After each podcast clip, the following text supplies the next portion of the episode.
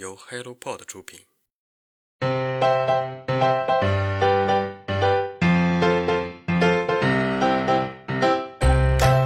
大家好，我是香菇，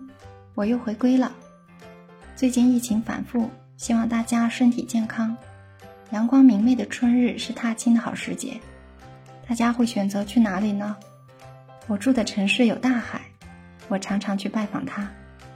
在海边散步和思考。吹吹海上飘来的阵阵咸风，看游弋的各种渔船作业，又或者彻底做一个关于蓝色的梦。人们对大海永远都充满着幻想，幻想能从大海中汲取自然或者神秘者的力量。大海不仅为我们提供了食物，还是我们最天然的屏障。今天的故事，让我们从大海开始吧。《无敌舰队》，作者加勒特·马丁利。出品方：民主与建设出版社。此书荣获一九六零年普利策奖。普利策奖颁奖词：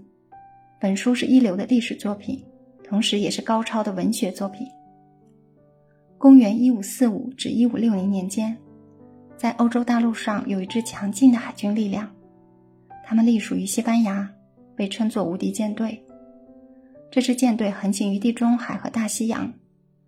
最盛时，舰队有千艘余舰船，总排水量超过了美军的单支航母编队。西班牙王室通过无敌舰队，在这条海上交通线掠夺了巨额的金银财宝和国外奢侈品，甚至到16世纪末，世界贵金属开采中的百分之八十三为西班牙所得。同样在16世纪，整个欧洲天主教与新教势力正在进行激烈斗争和角逐。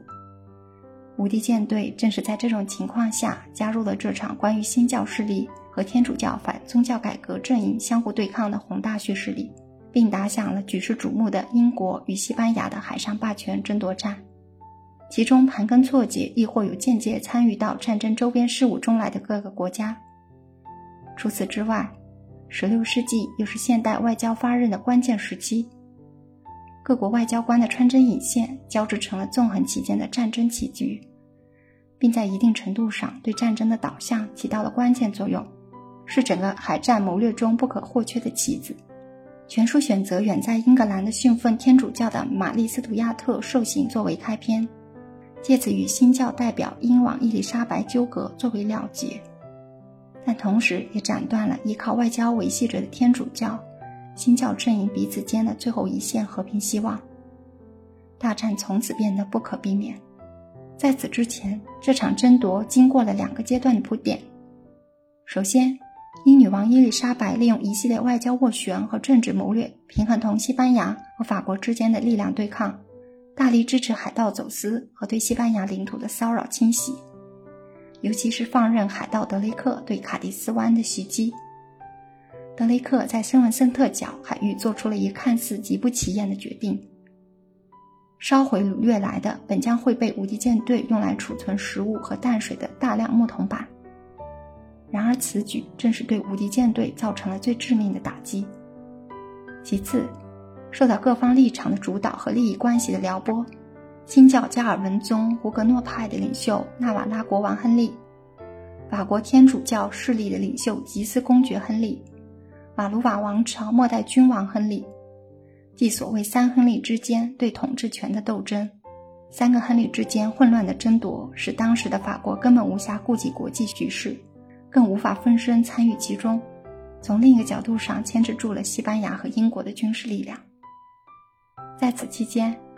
英国和西班牙双方开始着手重整各方舰队。英国舰队打造出行至更长、航速更快、操作性更强。搭载火炮更多、更适于强风航行的新式战舰，同时设计出了依靠远程快速火炮摧毁对方船体的新式海军战法。西班牙方面因为前期准备不够充分和完善，还因为封建贵族传统思想，为了彰显贵族气质的雄壮与威严，依旧青睐高高的船楼，但他们恰恰制约了航速和抢风性能。只能是搭载更多志在登船后展开白刃战的士兵，即使后期打造出的舰队规模雄伟壮观，实用性能上却存在着短板。经过双方各自的筹备后，无敌舰队正式出现在大海的战场上。无敌舰队的战士们肩负着与英国人想象完全不同的使命，从里斯本起航，一路向北到达利泽德半岛，这里算是战争的开端，并继续向着英吉利海峡快速移动。他们知道，必须在英国舰队赶上之前，尽快和西班牙帕尔马领导的陆军部队聚首，并按照制定计划抢滩英格兰登陆，随即联合跨海作战，一并拿下这条珍贵的海上运输线。这次海战重要的作战地点大致有三个：基普利茅斯、怀特岛和多佛海峡。西班牙舰队起初展现出了作为原先海上霸主的强大实力，他们最引以为豪的新月阵列对英国舰队形成了巨大的威慑力，并在海峡内部的一路激战中持续不断的令其感到困惑和敬畏。然而，英国舰船性能上的优越性在一次次战斗中表现得相当出彩。并能根据需要随时调整炮弹射程，以至于英国舰队在海战中后期开始逐渐掌握了主动权。正如书中所说的，任何时候只要他们喜欢，都可以确保全身而退。海战不仅仅是战术和船只的较量，还要面对深不可测的海洋环境以及变化多端的天气这些不确定因素。西班牙人民以上帝感召作为信念。而英国人民坚信，他们被海洋保卫着，海洋就是他们的领土，绝对不允许被占领和分割。最终，双方舰队经过几次大小规模的海上交锋，直到关键转折点出现了，在敦刻尔克周边水域，由于地理原因，根本没有满足西班牙大型盖伦帆船所需水深的锚地，无敌舰队再也无法等来同帕尔马陆军部队的团圆。却意外迎来了一场在加来的战役。此时，英国舰队用引火船进一步加速了战争结束的步伐。遭受重创的西班牙舰队败下阵来，其最高指挥官梅迪纳·西多尼亚做了艰难又痛苦的决定：为了无敌舰队最后的荣光，要全力保存现有的力量。他英勇带领剩余船只和海员以及水手继续挣扎北上。打算选择一条较为安全的路线，逆时针绕行返回故土。不曾想，经过爱尔兰和苏格兰海域时，却又被迫沉船和劫掠，遭遇了几乎毁灭性的打击。一路的惨烈程度可想而知。回到西班牙后，西多尼亚心灰意冷，还饱受各方苛责，往后人生再也无法走出阴影。战争的胜利果实落在了英王伊丽莎白本人和他深爱的国民手上。英国舰队凯旋而归了，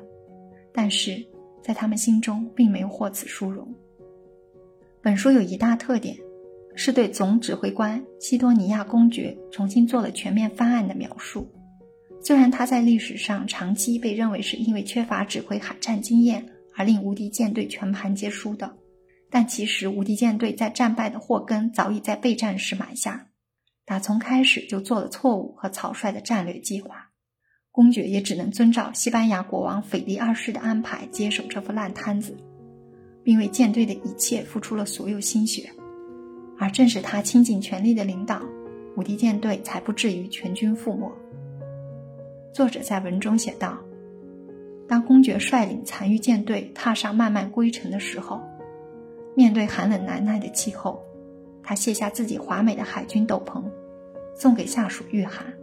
仅着单衣在船尾栏杆上独自平靠，